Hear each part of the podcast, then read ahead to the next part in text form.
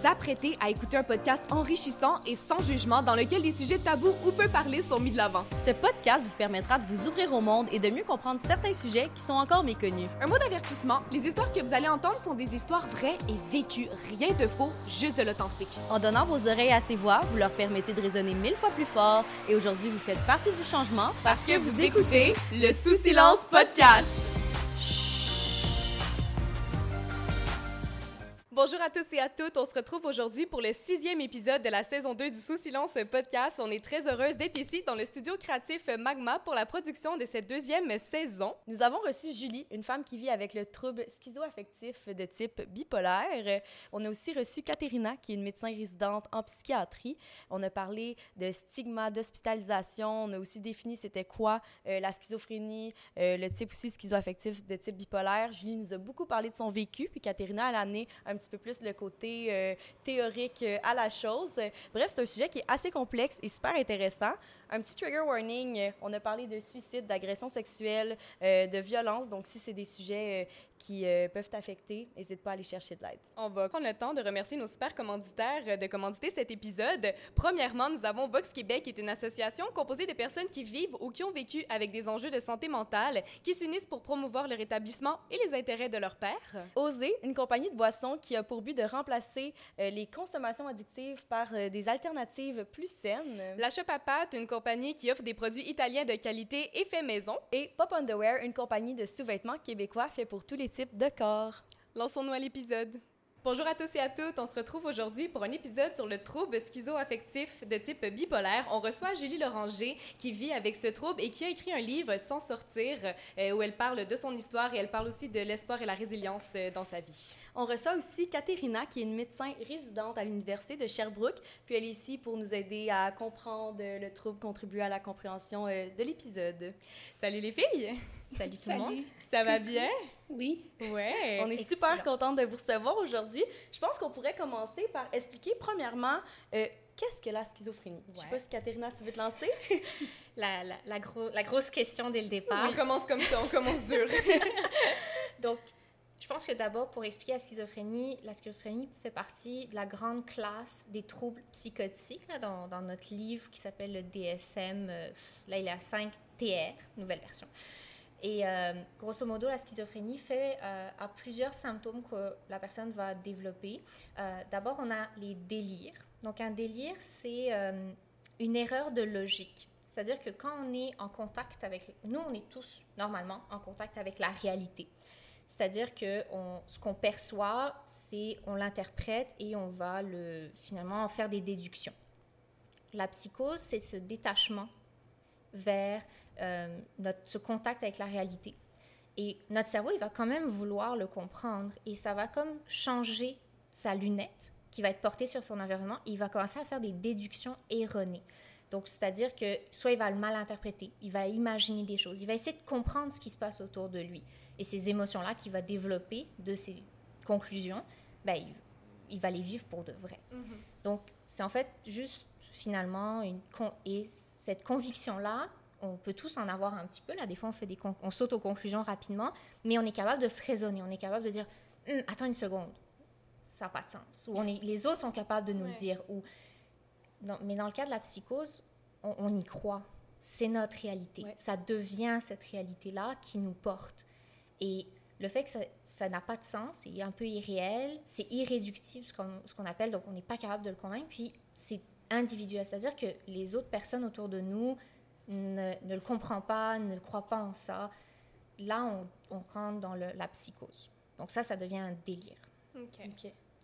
Puis il y a plusieurs formes de délire. On, on parle des délires qu'on dit expansifs, c'est-à-dire qu'on dirait qu'ils donnent quelque chose comme les idées de grandeur. Donc, je suis Jésus hein, et tu crois être Jésus.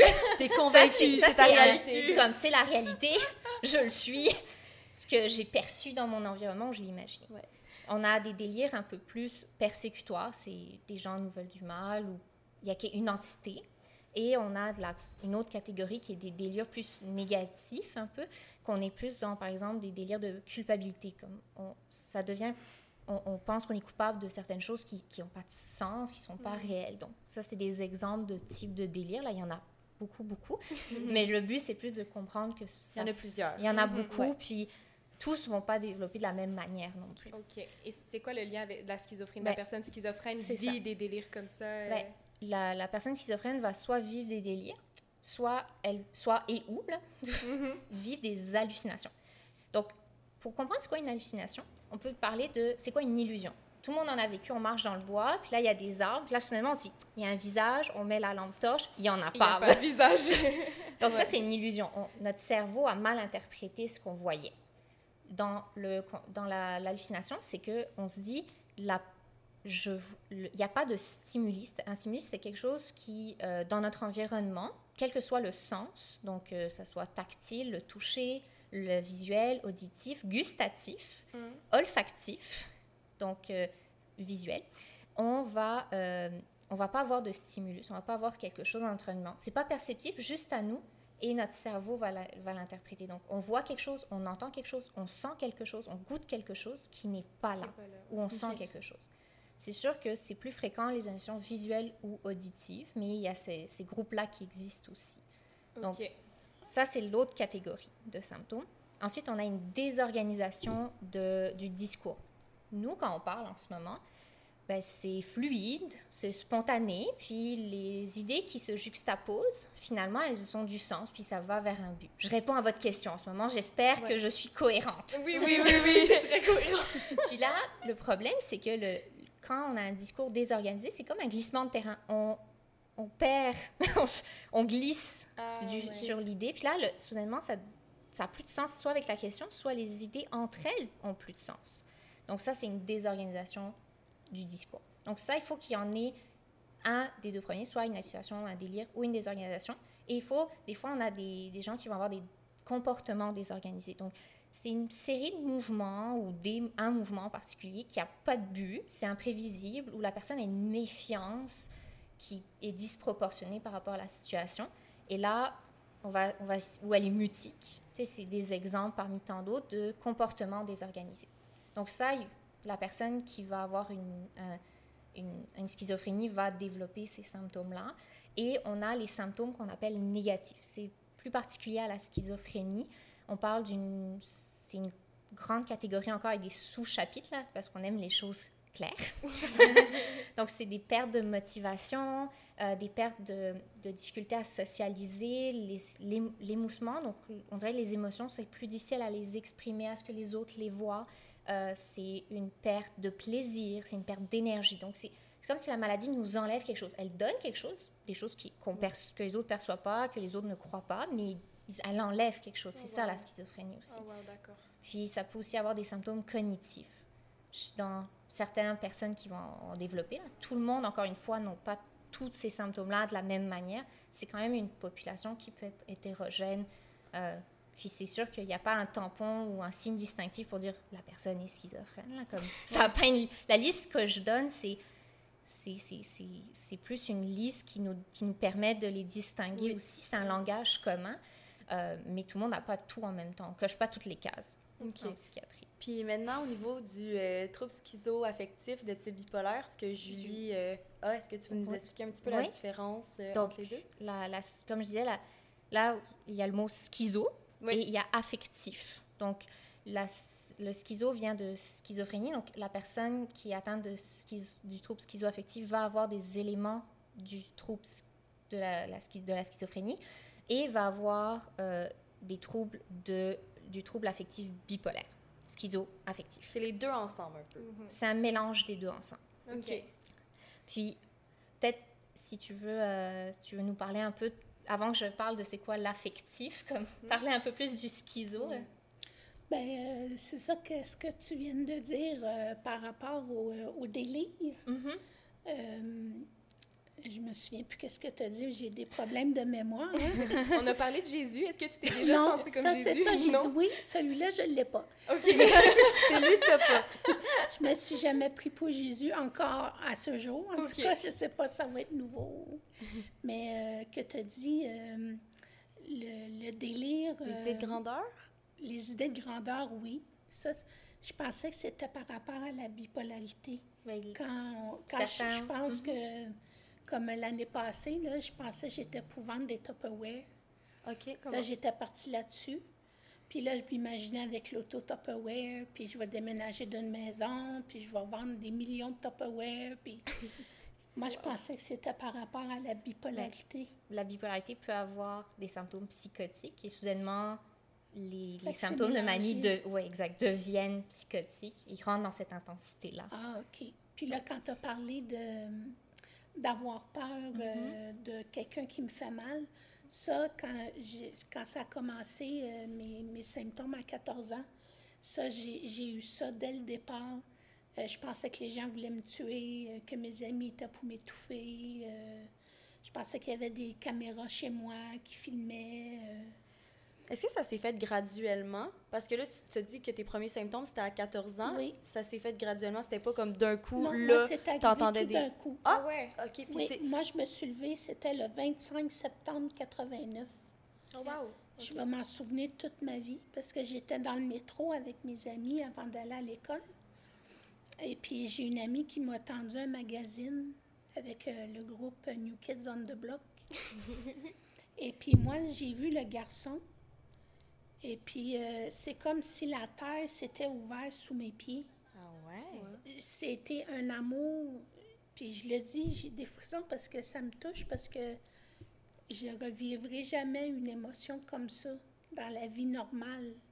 C'était euh, c'était l'homme de ma vie.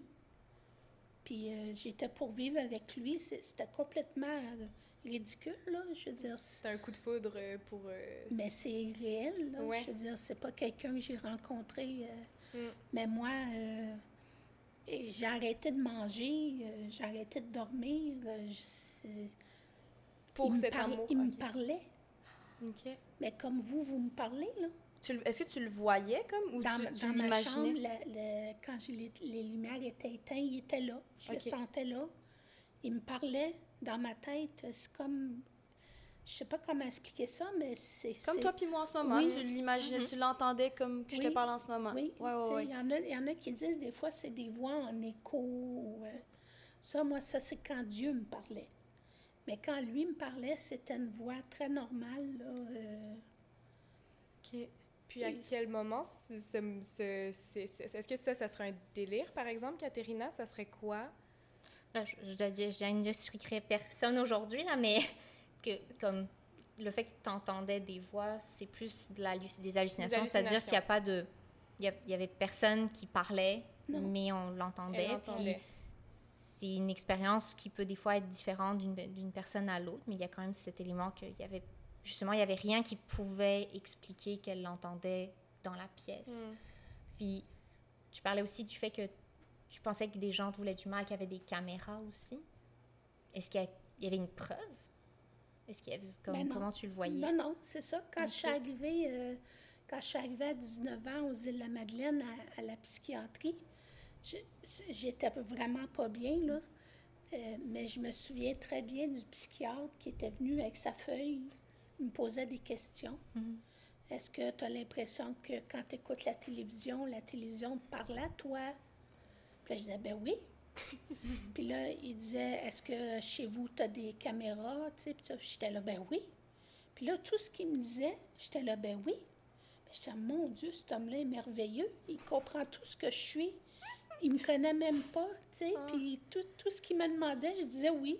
Puis moi, j'étais contente. J'ai dit, quelqu'un qui me comprend, enfin. Ah. Et puis là, j'ai parti, euh, j'ai resté trois mois, ils m'ont donné des médicaments, puis... Mais là, j'étais plus là, là. Mais là, tu as eu ton premier. Le moment où ça s'est passé, tu avais 14 ans avec euh, le- la revue, là? Oui, OK. oui, Et là, tu parles d'une histoire qui s'est- passée à 19 ans. oui. Entre-temps, de 14 à 19, comment ça s'est passé? Comment tu vivais au quotidien? J'ai j'ai arrêté l'école à 14 ans.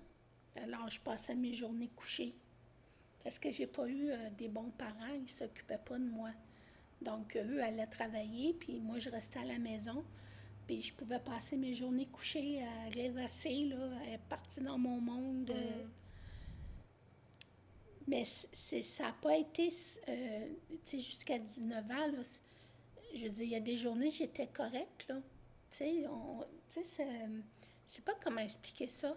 Tu sais, il y a des journées, whoop, ah, là, j'étais, j'allais voir ma grand-mère, euh, je voyais des amis. Puis là, d'autres journées, oups, ça retombait, ils revenaient me parler. Euh, je, je sais pas. euh, C'était pas constant, c'était comme un peu, ça oscillait par Oui. phase. Des moments que c'était plus important, d'autres moments que ça partait un peu. Mais on le voit sur mes photos.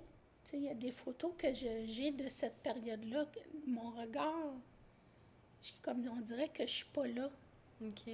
Tu le sais qu'à ce moment-là, tu n'étais pas là, fait que tu le Oui. remarques aussi. sais, dans mes yeux, là, tu vois que mon regard est bizarre.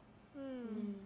Puis avant 14 ans, euh, c'est rien. Il n'y a, pas eu de. Par exemple, euh, ben, déjà, Katerina, est-ce que c'est euh, génétique? Est-ce qu'il y a des, des facteurs qui peuvent faire en sorte que ce soit génétique? Parce que euh, moi, je ne suis pas psychiatre, hein, mais ça s'est vraiment atterri d'un coup dans sa vie. Moi non plus. Pas encore. Pas encore, pas encore, mais Pas dans le sens où, oui, Oui. t'as plus de connaissances que moi, mettons, tu sais, dans le Oui, sens où ça lui est arrivé vraiment comme une bombe dans sa vie. Euh, est-ce qu'il y a des facteurs qui peuvent faire en sorte que ça se développe comme ça? Des ou- prédispositions. Ouais, des prédispositions.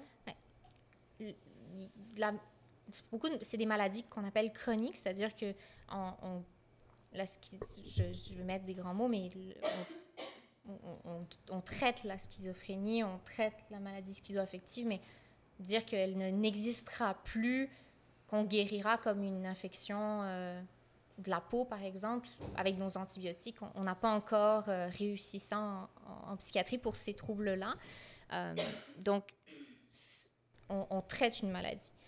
Euh, puis le, le- ce qu'on comprend, parce qu'on a encore énormément de recherches, c'est vraiment des, des gros euh, sujets de recherche, de comprendre d'où vient quoi, là, comme tout le monde voudrait savoir pour comprendre qu'est-ce qui se passe en lui. On sait qu'il y a une partie génétique. Certaines maladies, comme la schizophrénie, ont un grand territoire génétique, c'est-à-dire qu'il y a un pourcentage de chances que parce que un de tes parents était schizophrène, tu le sois par ta génétique. Puis, il y a d'autres facteurs qui sont environnementaux qui vont augmenter tes chances d'avoir de la schizophrénie. Imaginons, la santé mentale, en fait, c'est comme une grande vitre. Imaginez-le dans la tête. C'est une grande vitre. Puis, on est tous avec une vitre. Et des fois, la vitre, elle arrive avec des dommages dans le transport.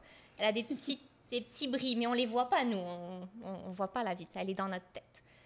Ben, ces petits bris, peut-être que on va, on va toujours bien voir de l'autre côté. On va toujours le, on va vivre notre vie normale. Puis d'autres fois, elle va se casser, mais il s'est rien passé. Il n'y a pas de risques environnementaux qui l'a fait. C'est juste ça s'est fait naturellement.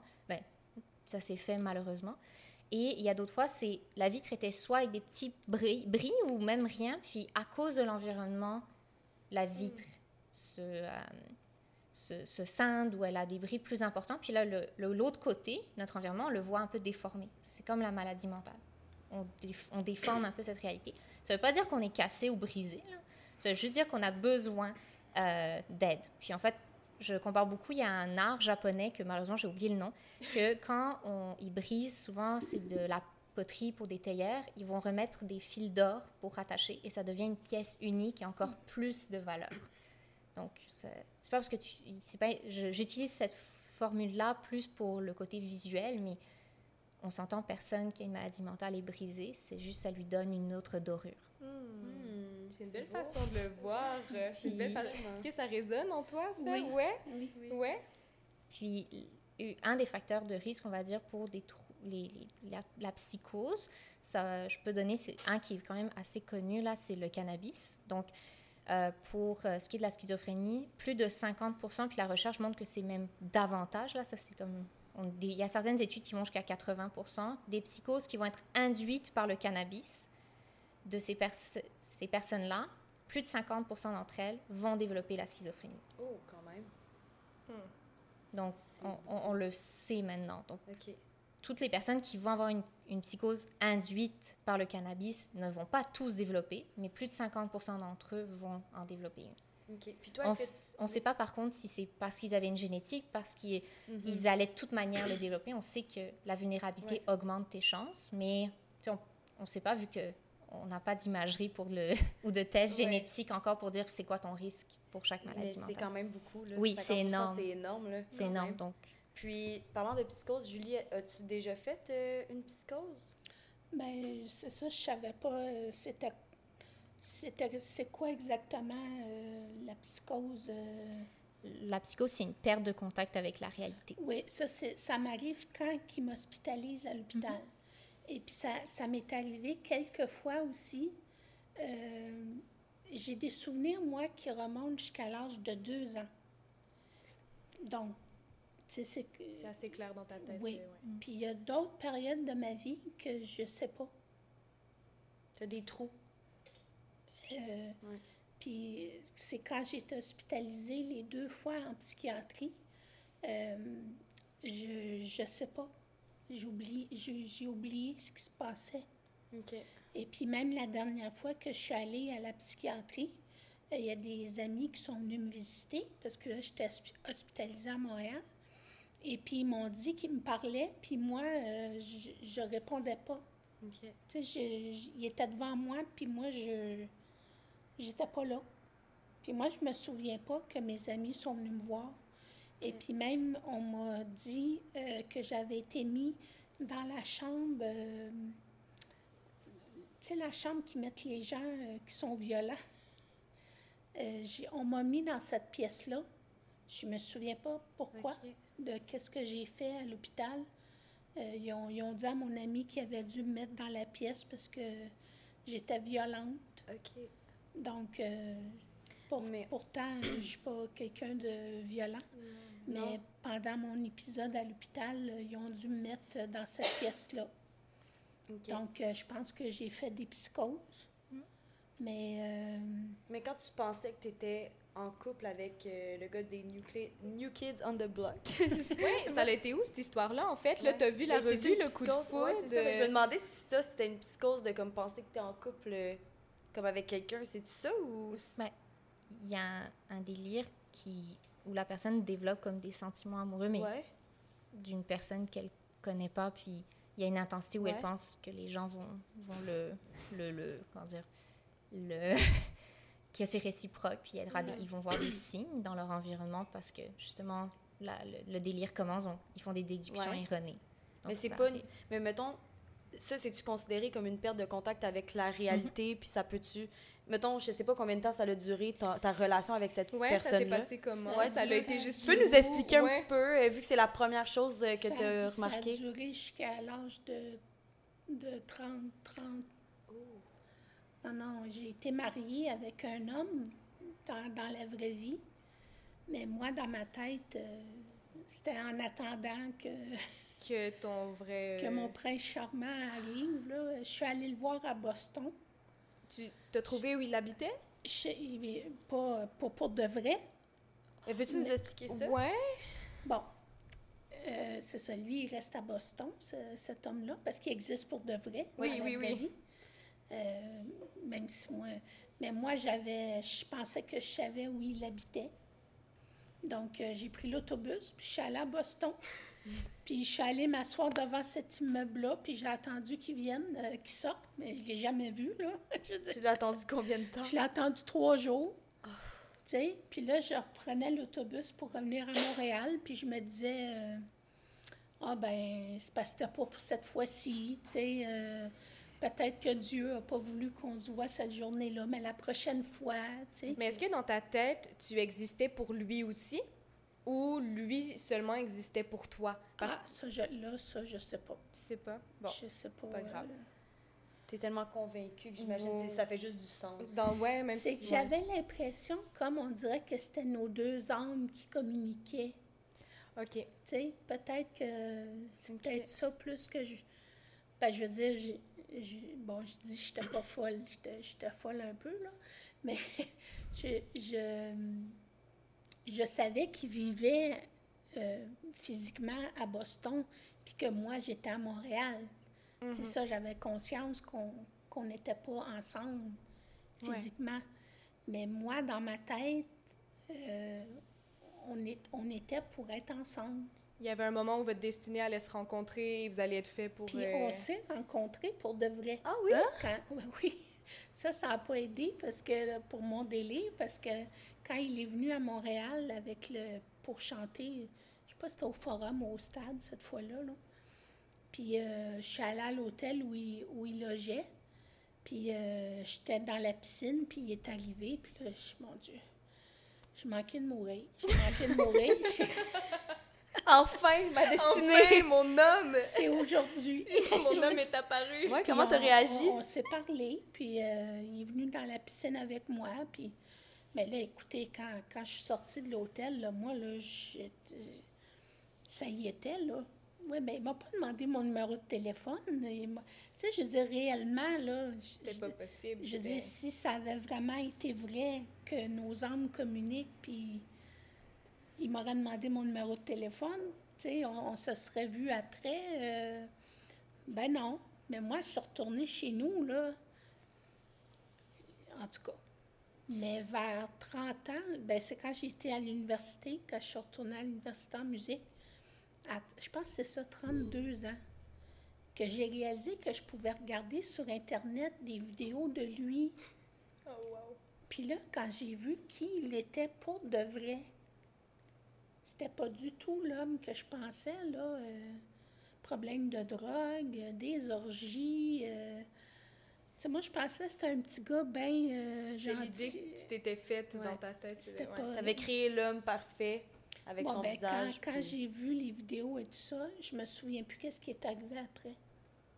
J'ai perdu. euh, Puis t'as plus jamais eu de contact avec lui dans... dans...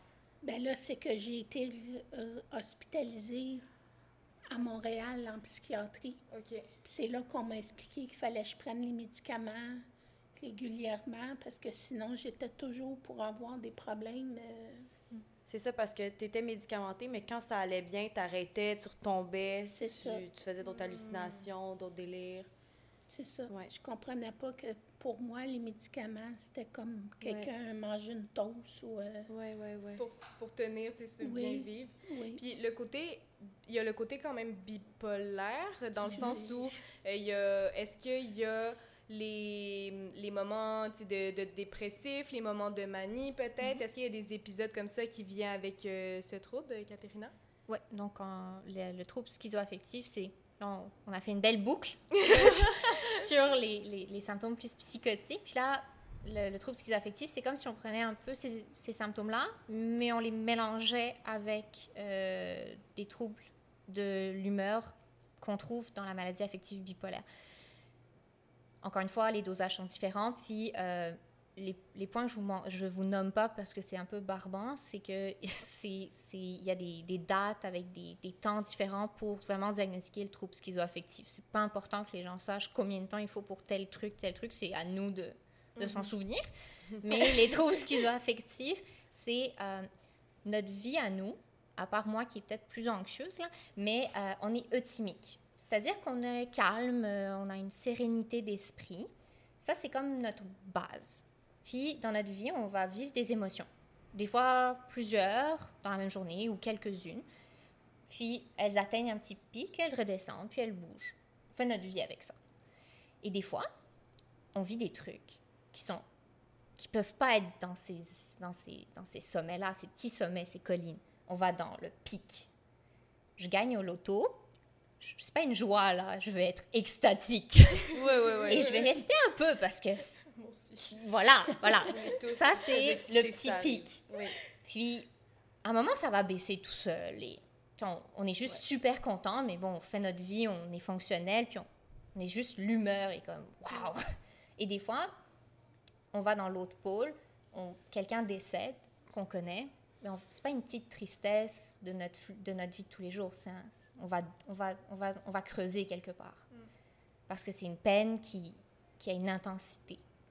Puis on reste quelques jours, puis on remonte encore une fois. Puis ces pics-là, ces sommets-là que on pourrait atteindre tous, mais la personne qui a une maladie bipolaire va les atteindre et va rester plusieurs jours. Puis ça, le- son environnement, ça va pas l'affecter. Donc quand tu es en manie, c'est souvent l'humeur est plus haute, irritable ou positive, là, et elle reste plusieurs jours et c'est mélangé avec d'autres symptômes. Ce n'est pas juste ça qu'il nous faut là, pour dire que la personne est en manie. Ça serait un petit peu ridicule, là, parce que tout le monde a le droit d'être très heureux quand même pendant quelques temps. Il y a d'autres choses peu, qui vont là. les bipolaires, pas. Exact. Là, il faut quand même qu'il y ait d'autres choses et une Ouais. perte de fonctionnement comme, faut que ça affecte ton quotidien. Exact. La manie, qu'elle Ouais. affecte l'entourage, Oui. le quotidien, tout Et ça. puis, pas, pas là, tu as parlé d'un billet de loto. Mais comique. moi, moi, je peux vivre une manie parce que là, je suis contente d'avoir tricoté une paire de bas. OK. Ah oui. C'est des petits bonheurs. Mais qui vont- deviennent. Mais des fois, il n'y a même Puis pas là- de cause. Puis là, je- puis là, je dors pas pendant une semaine parce que je suis énervée. Puis est-ce que t'es stické, tu sais, est-ce que ton énergie est focusée sur la petite paire de bas que t'as tricotée? Tu sais, c'est- c'est ou comme les Tupperware, tu sais, j'étais, j'étais... euh, Ah C'est quand c'est redescendu? Les? Tupperware, euh, t'as- pas fait de vente de Tupperware finalement? Non, je... Mais je- c'est redescendu par. ben là, ça? ça, fait- peut-être deux mois là, que je me suis dit, bon, je pense que si j'étais en- J'ai fait une petite manie... euh, Tu le remarques, ça aussi? Maintenant, Tu le sais ben, maintenant? parce que ma nouvelle psychiatre, elle m'explique bien. Euh, mon autre psychiatre, avant, euh, elle, elle m'expliquait pas grand-chose. J'ai chaud, là, excusez. Mais non, il Ma, y a ma- ma chaud. psychiatre, elle, elle m'expliquait pas. tu elle me disait c'était correct. Puis, mais là, ma nouvelle psychiatre, elle, elle me fait remarquer. Tu sais, est-ce que vous dormez bien? Est-ce que... Puis là, je dis, ah non, c'est vrai que depuis un mois, je dors pas bien.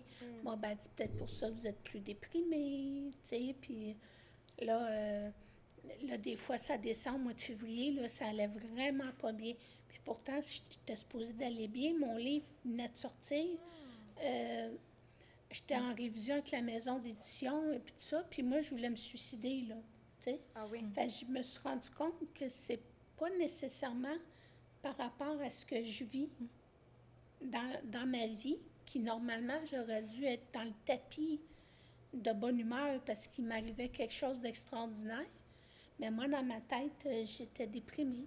Donc, il n'y a pas nécessairement de lien. Est-ce que des fois, il y a des moments où il se passe absolument rien, puis pioup! euh, Ben, comme les personnes atteintes de troubles bipolaires ou qui vont vivre des manies ou des dépressions, donc on nomme beaucoup, beaucoup de gens, là, puis ça concerne beaucoup de gens qui vivent des dépressions, là, mais des fois, il n'y a pas de facteur déclencheur. Des fois, il y en a, des fois, il n'y en a pas non plus. C'est, euh, pour ce qui est de la maladie affective bipolaire, c'est une maladie chronique. Des fois, il n'y a pas de déclencheur, c'est, la maladie qui avance. C'est, encore, une- je peux malheureusement pas dire qu'est-ce qui s'est passé pour toi, mais comme si je regarde plein de patients que j'ai dans ma tête en ce moment, là, certains ont eu, d'autres non.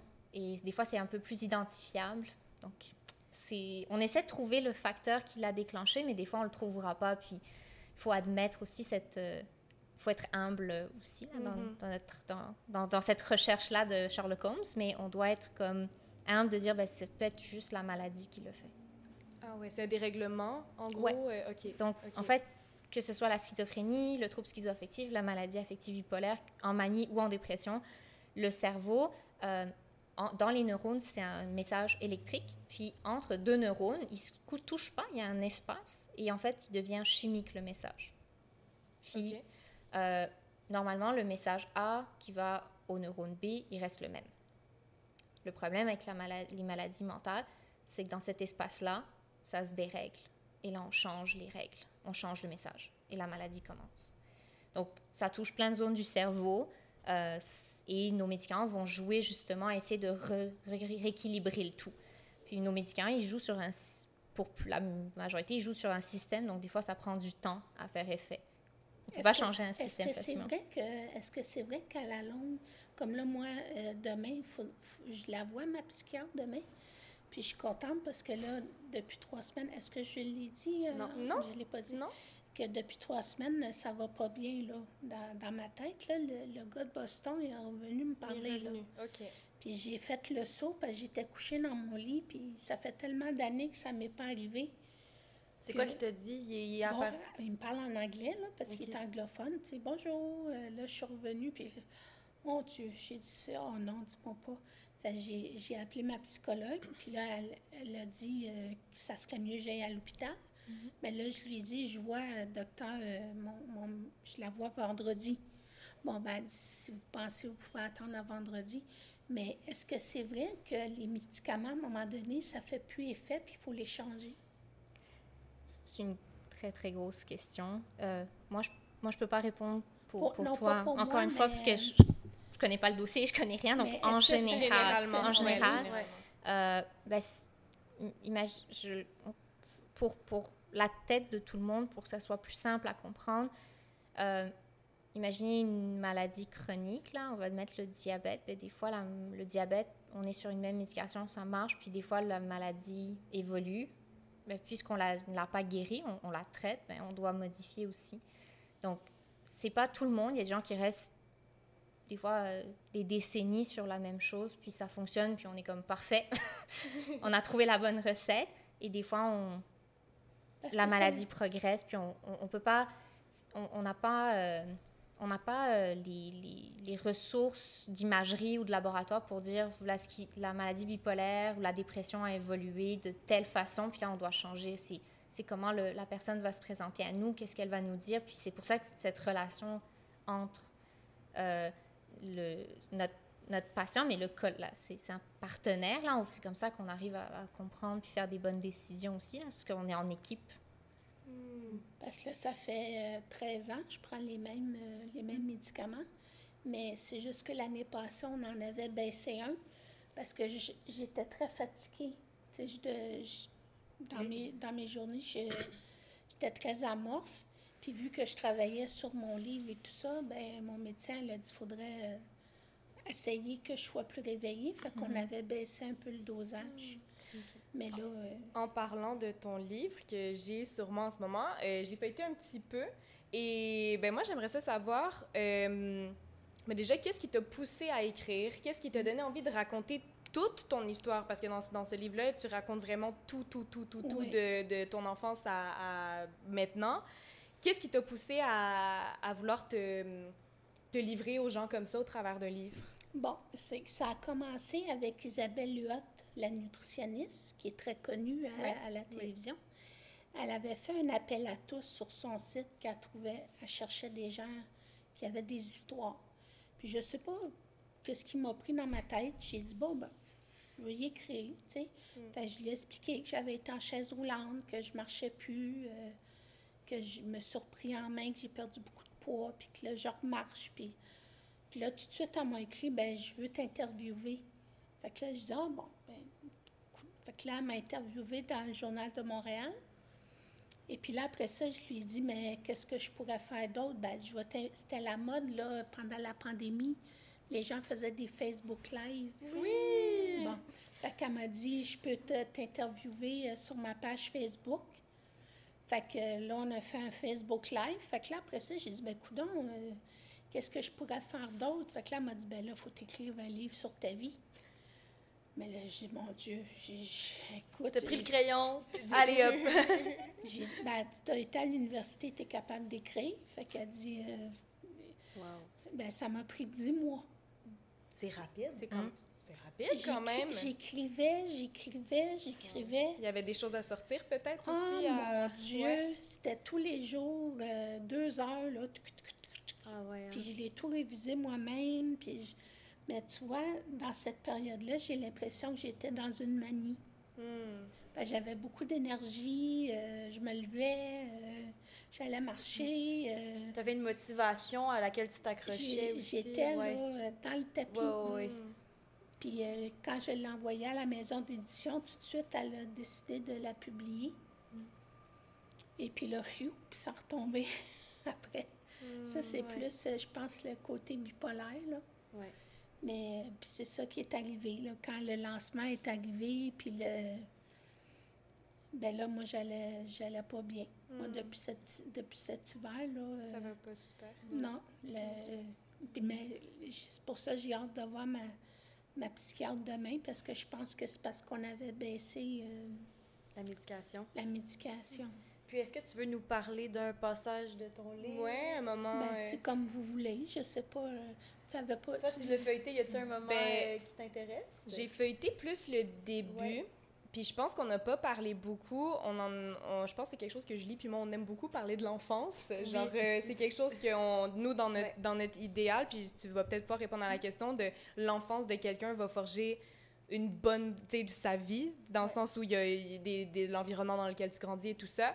Et euh, donc, est-ce que, ben, premièrement, première question à toi, Katerina, est-ce que l'environnement dans lequel un enfant vit peut le pousser à être propice à développer des problématiques de santé mentale? Oui. Oui. mais, mais, mais, pas juste là comme ça. L'environnement dans lequel on, on, on, va, on va vivre va quand même avoir beaucoup de facteurs parce qu'on est dans un... Au niveau neurodéveloppemental, au niveau mm. physique, on, on, est en croissance de tout, là, comme c'est... Il n'y a, y a, pas un seul domaine qu'on qu'on développe pas dans, dans ces périodes-là. Euh, puis le cerveau, c'est même après la vingtaine là qu'on continue de le certaines zones de le développer. Euh, là, il y a beaucoup de facteurs. Donc, oui, l'environnement va affecter, mais on a un tempérament, on est tous avec un tempérament, puis on construit une personnalité mm. dessus. Euh, puis ce tempérament-là va aussi nous, nous faire des fluctuations sur... Et c'est pour ça qu'une personne qui a le même, la même expérience de vie qu'un autre va pas avoir la même réaction ou les mêmes réflexes. Mm-hmm. Donc, ça, il faut quand même le nommer, là, comme c'est parce qu'on vit la même, on vit la même chose qu'on va sans ressentir la même chose ou avoir les mêmes conséquences. Puis c'est pour ça que cette unicité aussi, il faut la prendre en compte. Tout environnement difficile ne, ne, va pas conduire quelqu'un à une maladie mentale. Tout environnement positif ne va pas conduire à, euh, à exempt de maladie. C'est n'est mm-hmm. pas comme ça que ça fonctionne. Euh, donc oui, des facteurs environnementaux vont avoir un impact, que ce soit sur notre, notre, euh, notre développement physique et mental, pas mm. juste mental. On, y a des, il peut y avoir des risques pour certaines maladies physiques aussi. Et Julie, toi, ton, ton, ben, ton, environnement te parlait un peu. Est-ce que c'est quelque chose que tu es à l'aise euh, d'apporter sur euh, le podcast? D'accord. Est-ce qu'il y a est-ce qu'il y a des, des, des, moments de ton enfance ou des choses que tu as vécues qui, tu as l'impression, qui t'affectent encore aujourd'hui, qui t'ont affecté peut-être des fois dans des épisodes de, de, manie ou dépressif ou quoi que ce soit? Bien, c'est sûr que j'ai développé très jeune, euh, je à l'âge de 7 ans, j'ai eu des troubles alimentaires. OK. Euh, L'hyperphagie euh, boulimique. Donc, euh, ça a été ça aussi difficile j'ai, ça va mieux depuis euh, quatre ans environ. Mais toute ma vie, je me suis battue contre ça, prendre du poids, perdre du poids, prendre du poids, perdre du poids. Euh, c'est sûr, j'ai, eu une famille euh, dysfonctionnelle. J'ai vécu beaucoup d'abus sexuels par une dizaine de personnes qui m'ont agressé sexuellement. Euh, dont un oncle que j'ai amené à la cour. Ça a été judiciarisé, il a fait de la prison. Euh, mes parents ne sont, sont, pas vraiment occupés de moi de façon adéquate, si je peux dire. j'ai été laissée moi-même à l'âge de 12 ans. Euh, je me suis occupée de moi-même puis de mon frère. Et puis là, à l'âge de 14 ans, quand la santé mentale a embarqué, ben c'est, je ne sais pas, honnêtement, là, je ne sais pas comment j'ai fait. Euh, parce que vu j'avais des symptômes, des, euh, des délais, puis des psychoses, puis euh, je, je, j'avais ma grand-mère. Une chance, j'avais ma grand-mère qui était là pour moi, qui, qui m'a beaucoup aidée. Et puis, c'est ça. Puis, à, à, l'âge de 19 ans, quand je suis partie aux îles de la Madeleine, puis que là, j'ai retourné à l'école, puis, euh, tu sais, on dirait que ça allait pas bien mentalement quand j'ai arrêté les médicaments et tout ça. Mais on dirait que parce que j'étais dans la vie, tu sais, j'étais plus couchée dans mon lit comme à l'adolescence, mm. à errer dans, dans, mes pensées. Euh, tu sais, là, je travaillais, je, on, on, dirait que dans ma tête, ma tête savait quand elle pouvait relâcher c'est comme la semaine, je savais que j'allais travailler, que là, j'avais pas le temps de faire des délires. Euh, hmm. Fait que j'allais travailler, je faisais ce que j'avais à faire. Puis là, la fin de semaine, je passais ma fin de semaine couchée. Mon mari, lui, il allait voir ses amis. Euh. Hmm. Mais moi, moi j'étais couchée, puis là, je partais dans mes affaires. Euh. Est-ce qu'ils ont, les personnes qui vivent avec la schizophrénie ou peu, importe tous les troubles psychotiques et tout ça, est-ce qu'ils peuvent avoir une certaine part de contrôle sur ces délires-là? Parce que Julie, elle semble dire qu'il y a des moments où, euh, tu sais, pendant que tu travaillais et tout ça, ça n'avait pas l'air de venir t'affecter euh, autant. À moins que je faisais des trucs bizarres puis que les gens me le disaient pas. Ah, peut-être aussi. c'est ça, ça, que je me demandais. Est-ce que, en fait, t'en en as parlé à, euh, Ah, aux gens autour de toi, Non. tu sais, tes amis, quand tu avais 14 ans, mettons, euh, que tu sortais avec euh, le gars ou tu sais, peu importe quelle pensée que tu avais ou voix que tu entendais, est-ce que tu en parlais aux gens proches de toi puis on fait Hum, Mais à, à 14 ans, le chanteur, oui, mes amis à l'école le savaient. mais ils disaient quoi Mais- par rapport à ça? Mais eux, on dirait que c'était. C'était une joke? ouais, tu sais.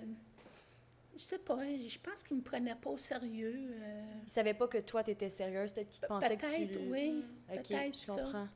Mais euh, à, à l'âge adulte, euh, avec mon mari et tout ça, euh, oui, il disait que j'étais folle.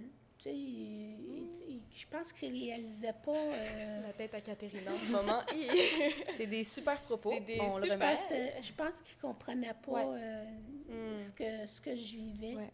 Mm. Puis euh, peut-être que j'étais quelqu'un de bizarre, puis que les gens autour de moi, mais tout, tout mon âge adulte, euh, que, que j'ai été hospitalisée aux îles de la Madeleine à 19 ans, tout ça, je j'ai jamais parlé de ça à personne, à part quand j'ai écrit mon livre. C'est comme mes voisins, personne ne savait que j'ai eu des troubles de santé mentale. J'ai toujours caché ça. Mm. Parce que je me disais, les gens ne comprendront pas.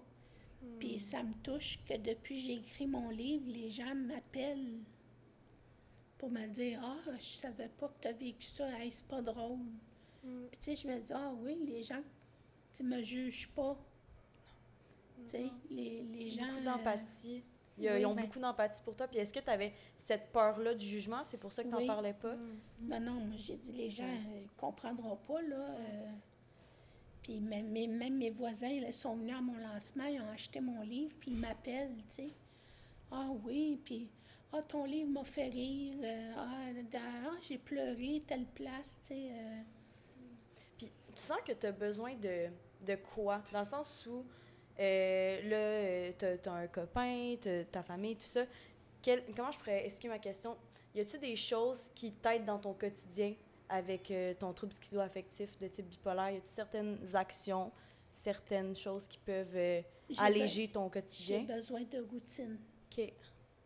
Ça, euh, je sais pas. Ben, c'est parce qu'à l- à, à l'hôpital, euh, on- ils nous lèvent le matin, on prend le déjeuner, on dîne, on soupe. Moi, j'ai gardé la routine de l'hôpital. Ah. Je- à part l'heure du, du lever, là, parce que je me lève très tard. T'aimes faire la grosse matinée, mais sinon, la routine. Sinon, Mais Faut le faire. sinon, euh, je déjeune, je dîne, je soupe, je prends mes pilules à la même heure qu'ils me les donnaient à l'hôpital. Euh, je me couche à la même heure que je me couche à l'hôpital. Moi, j'ai adopté ça, là. euh. Puis si ma journée est... euh, c'est comme je vienne ici aujourd'hui, là. Oh mon Dieu, là, je suis toute perdue. Euh, Ah oui. je suis toute difficile pour déstabilisée. toi? Ouais, tu sais, Ok. là, je suis perdue dans mes affaires. Moi, il faut, faut que mes journées soient pareilles. Mm. Sinon, euh, ça me déstabilise. Puis est-ce que ça, ça peut être, exemple, euh, Katerina, un facteur pour un changement dans un état? Euh, en, en général, c'est exemple le changement dans la routine ou le changement dans la vie quotidienne de... c'est c'est possible. Je ne peux pas dire que c'est le, plus, le, le truc le plus fréquent. Là, il y a d'autres facteurs de risque ou d'autres facteurs dans, dans, la vie que, dans la vie qui pourraient comme euh, entraîner une, une altération de, de l'état de la personne. Euh, ça, c'est un, peu un peu trop euh, soutenu. Mais par contre, je, je- je t'écoute depuis tout à l'heure, puis tout ce que j'ai en tête, c'est comme un merci.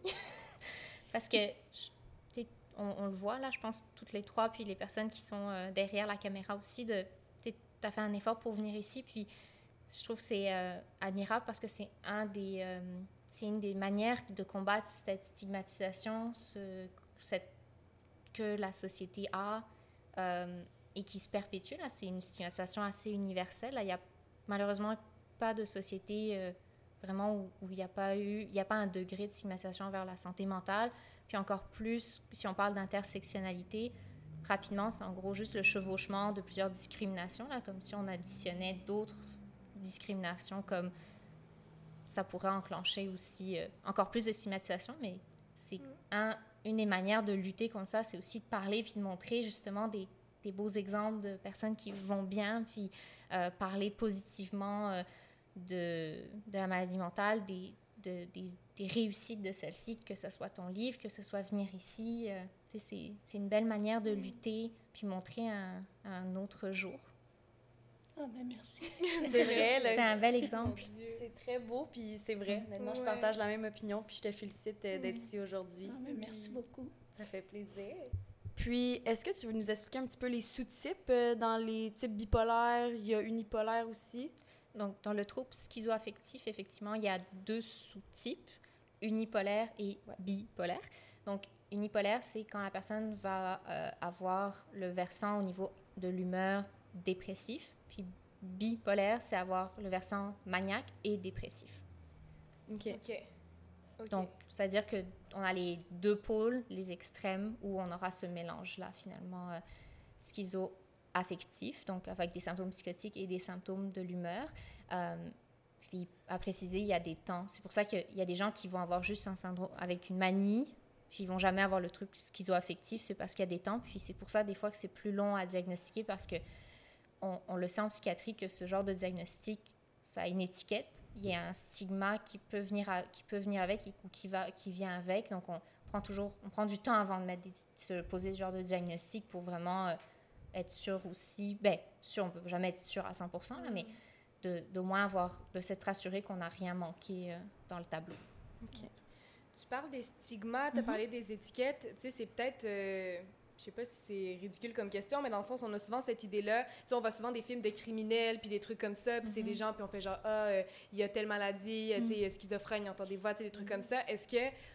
Tu sais, c'est- nuisant pour les gens qui vivent avec ces troubles-là, j'imagine, dans le sens d'avoir de- ça comme image de, d'eux, puis ça peut créer aussi une peur de- dans les gens dans la vie. Est-ce que c'est Mhm. quelque chose que tu rencontres beaucoup euh, en, en, en médecine, en psychiatrie?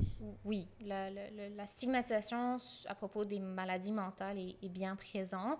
Il y a certaines maladies que, qui, qui commencent à euh, être plus normalisées, que, pas banalisées, normalisées, que elles vont, euh, elles sont, c'est des maladies comme d'autres maladies, comme physiques et euh, comme la dépression, on commence à en parler plus dans les médias, on commence à comme le, montrer aussi euh, cet aspect que c'est une maladie, c'est pas juste de la fainéantise, donc on déconstruit certaines idées qu'on avait. La, la stigmatisation dans les troubles psychotiques, ce qui arrive, c'est qu'on a beaucoup dans les médias, dans la littérature, une vision de la personne psychotique comme violente, puis spécifiquement les schizophrènes, c'est souvent la maladie qu'on entend fréquemment. Là. Je n'ai pas fait la recherche de combien de fois on dit schizophrène, violent ou pas, là. mais c'est quand même dans les préjugés qu'on a par rapport Ouais. aux, pers- aux personnes. Euh, c'est un facteur de risque de violence, surtout les personnes qui ne sont pas traitées. Souvent, c'est comme les premi- leurs premiers épisodes, en fait, où ils vont avoir un acte violent. Ben, on les, personne ne les avait vus, personne ne les avait pu leur donner une chance d'être traités. Puis la stigmatisation fait que les gens veulent moins venir.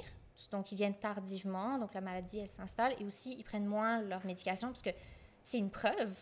C'est une preuve que tu es malade. Puis cette maladie, ben, tout le monde te dit que tu es dangereux. Donc, ça, c'est une stigmatisation publique. Et les gens qui sont atteints de maladie mentale vont comme faire de la stigmatisation internalisée. Ils vont commencer à croire que ben, peut-être je suis dangereuse. Peut-être que c'est vrai, qu'est-ce qu'ils disent.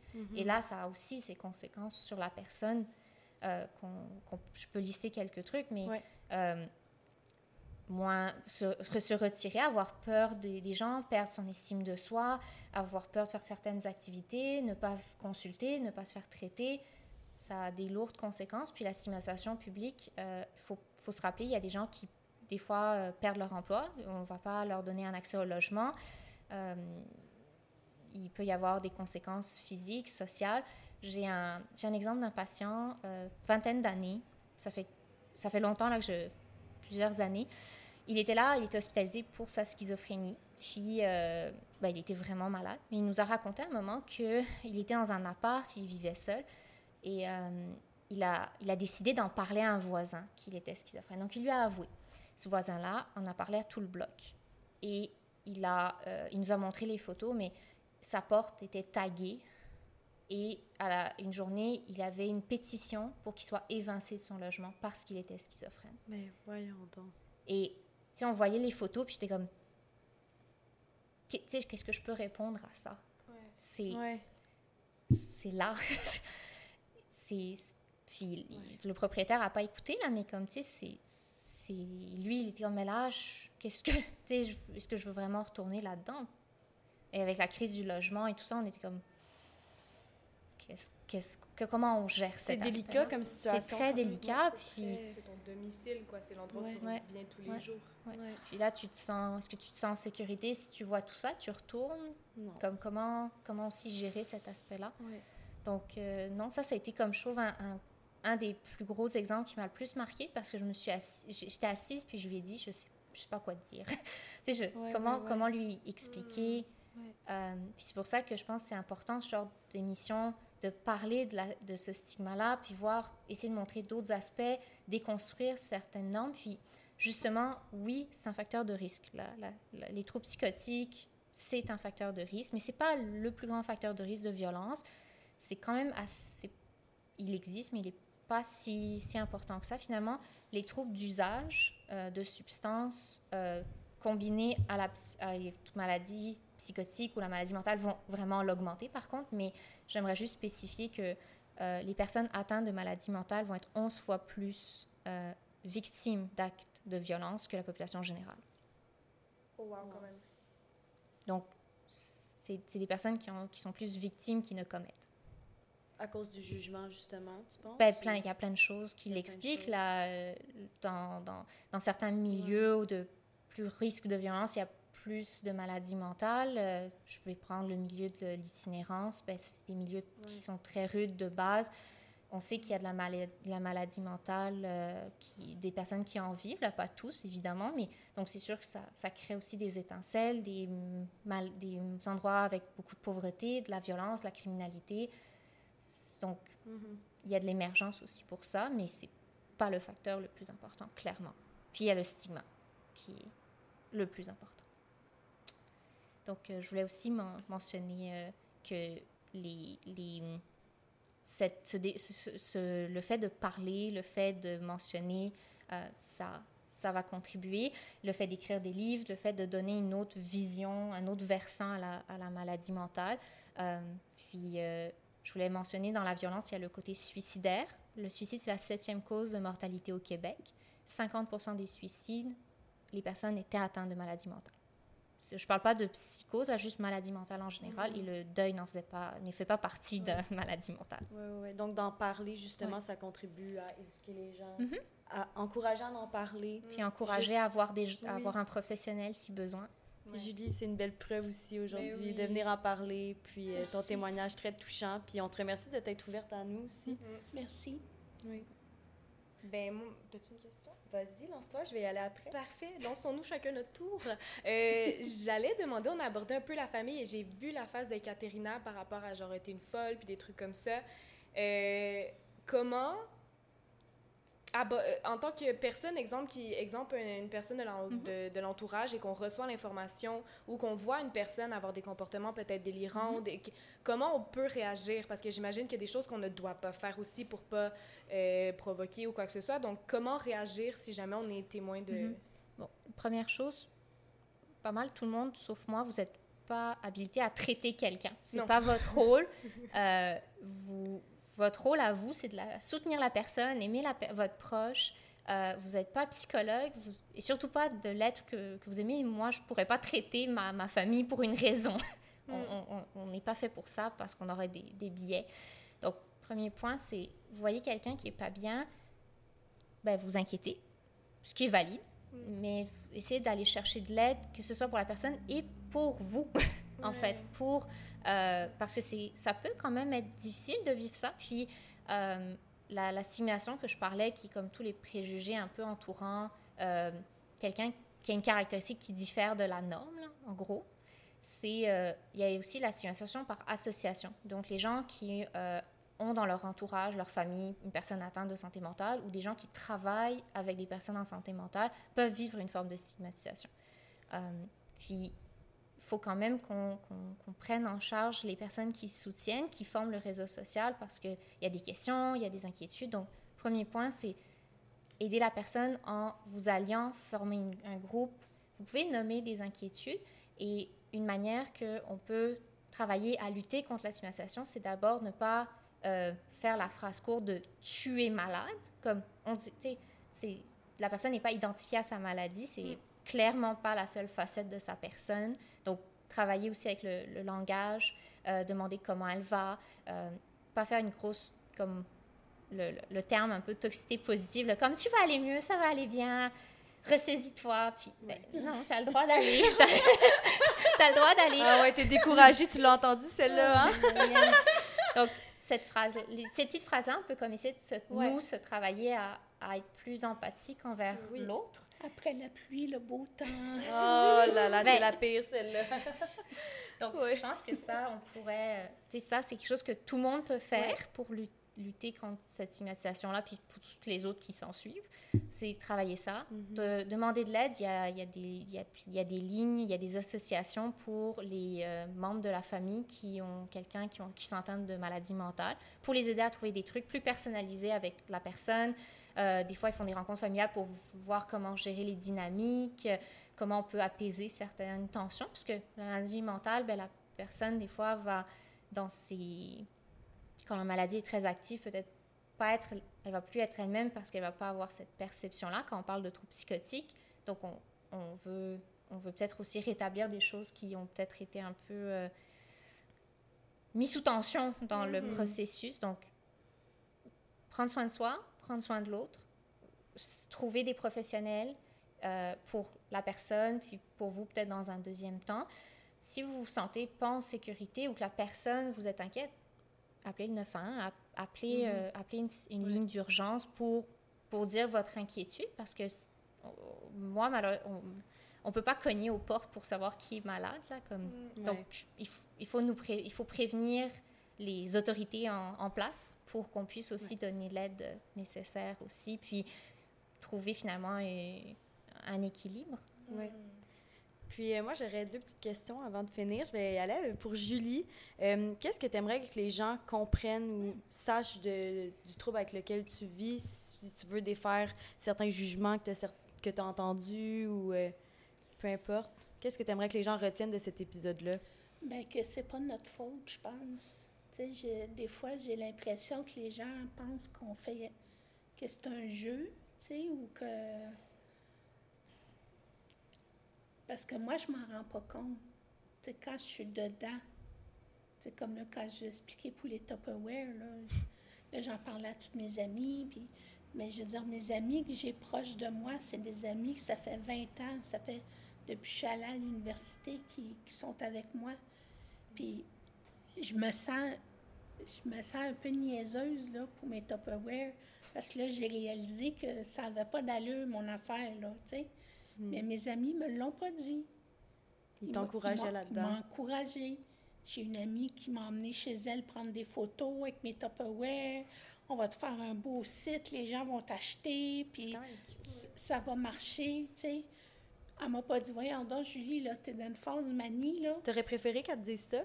Ben, je l'aurais pas dérangée, tu sais, je veux dire... euh, Ouais. Là, moi, je me sens mal qu'elle a pris une fin de semaine de son temps pour venir prendre des photos de moi, toutes, euh, tu sais, puis que là, euh, avec mes, avec mes plats, ben oui, c'est ça, les photos sont super belles, mais que finalement, elles serviront à rien parce que... On sait jamais. souvenir. On sait jamais. souvenir aussi. Hein? Mais bon, mais Oui. tu sais, elle, Ouais. elle m'a pas rien dit, tu sais, Mhm. euh, mes Ouais. amis, je pense que je réalise qu'ils m'aiment pour, pour moi. Ben puis- oui. Mais c'est important.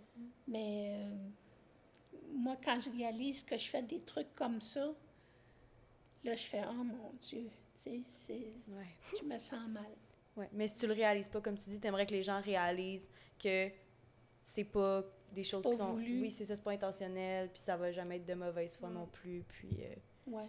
ok. Super. Puis, ma dernière petite question, c'est sur euh, ton projet de recherche. On pourrait terminer l'épisode avec Ben oui. ça. Euh, ben, en fait, je viens de réaliser qu'on n'a pas précisé c'est quoi type bipolaire. Oh! Là, on va le faire à Donc, 5 on- minutes de la fin. On va le faire à 5 minutes de la fin. Juste pour... Parce que c'est le Ça passe vite, dit. Ça passe très vite. Oui. Euh, donc, euh, j'ai, je fais beaucoup, je fais de la recherche en, en, en mé- médicale en général, surtout en ben, pas mal qu'en psychiatrie. Et euh, le projet, j'ai, publié un projet de recherche l'an dernier qui était dans le, le laboratoire à Montréal sur la thérapie Avatar.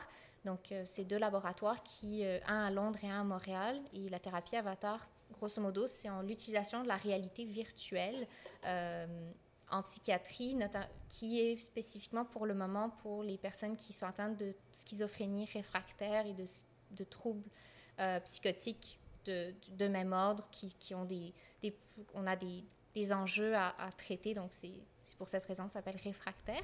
Euh, puis, en gros, là, c'est sûr que les psychiatres qui, qui font la thérapie vont être beaucoup plus euh, abètes que moi, mais je vais le vulgariser. En gros, on va euh, créer, avec la réalité virtuelle, une hallucination auditive du patient. Et on va, on- ça- cette voix-là qu'on va modéliser via la, réalité virtuelle va euh, faire partie de la thérapie. OK. Wow. je l'ai vu à la télévision. Oui. C'est spécial.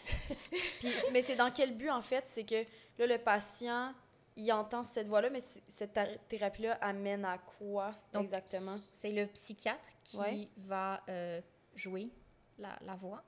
OK. En- mais donc, le, le psychiatre va aussi avoir sa part de comme le patient sait que c'est le, pas- le, le psychiatre qui joue, là, comme on ne va pas créer non plus une voix. Euh, donc, on modélise, on lui donne le ton que la personne entend, on lui donne ses caractéristiques. Et euh, le but, ça va être de diminuer à faire complètement disparaître cette voix-là pour le patient. Fait qu'en l'entendant, Ouais. ça Il une- disparaît. une- ben, en fait, il va l'entendre, mais il y aura le processus thérapeutique se fait via, Via cette voix-là. Ouais.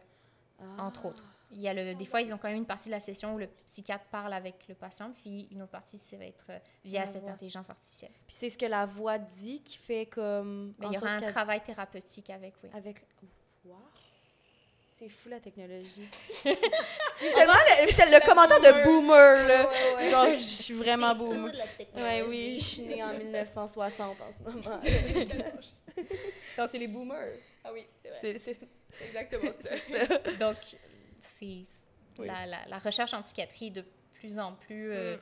on va dans, c'est Ouais. c'est un champ euh, qui se renouvelle et c'est vraiment Wow. excitant là, comme ouais. C'est super. Ouais. Est-ce que vous avez fait des tests avec les patients? Oui, oui, oui. Oui, ok. Oui, oui, ça a Wow. plusieurs- il y a plusieurs euh, déjà euh, articles dessus qui montrent qu'il y a une euh, il y a des résultats très positifs. Wow. Puis mon projet, c'était est-ce que la COVID, qu'on a jugé comme un, Ouais. un stresseur commun, Ouais. est-ce que les patients qui avaient bien répondu, que ce soit à la thérapie avatar ou une thérapie qu'on donne normalement aux patients euh, atteints de, de ces troubles psychotiques, Mm-hmm. est-ce que les résultats qu'on voyait restent post-pandémie?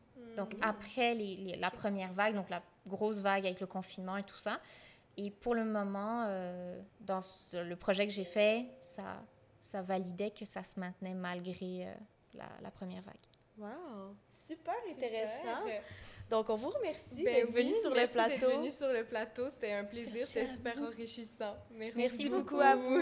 Merci. Merci. Je pensais qu'on allait partir sans remercier Alex Poirier, le propriétaire de Peertree Production, qui a été assisté par Yann Reynolds pour une deuxième année de production du Sous Silence Podcast? Ben non! Il nous a accompagnés comme un chef, il nous a prêté son équipement, puis il a vraiment été un élément essentiel dans la production de cette saison-ci. Puis en plus, il fait plein d'autres projets dans le milieu cinématographique. Retrouve son lien en barre de description.